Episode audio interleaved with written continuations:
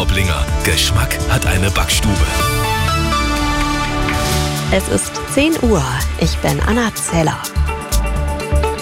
Die Amoktat in Hamburg hat die Rufe nach einer Verschärfung des Waffenrechts lauter werden lassen.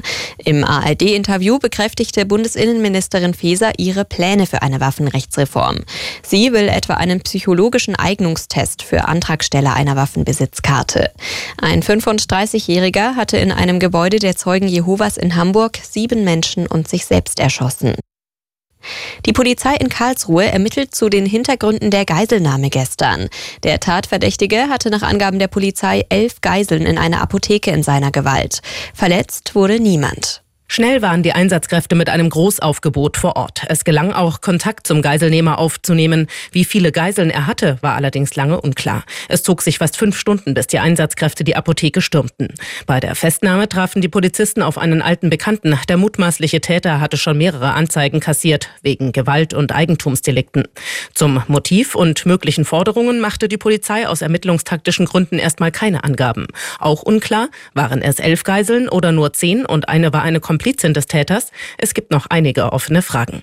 Ursula Winkler, Nachrichtenredaktion. Auf der A96 im Unterallgäu hat ein Geisterfahrer einen Unfall verursacht. Wie die Polizei mitteilte, war ein 77-Jähriger über 10 Kilometer in falscher Richtung unterwegs. Bei Mindelheim krachte ein 22-Jähriger bei einem Ausweichmanöver in die Leitplanke und wurde leicht verletzt. Der 77-Jährige war sich laut Polizei nicht bewusst, dass er in die falsche Richtung fuhr. Als er auf der Autobahn wenden wollte, wurde er gestoppt. Das Deutschland-Ticket für 49 Euro soll es in einigen Bundesländern für junge Leute günstiger geben. In Bayern oder im Saarland etwa soll der Fahrschein für junge Menschen um die 30 Euro kosten. Thüringen prüft derzeit, ob man das Ticket für Azubis, Schüler und Studierende für 28 Euro anbietet.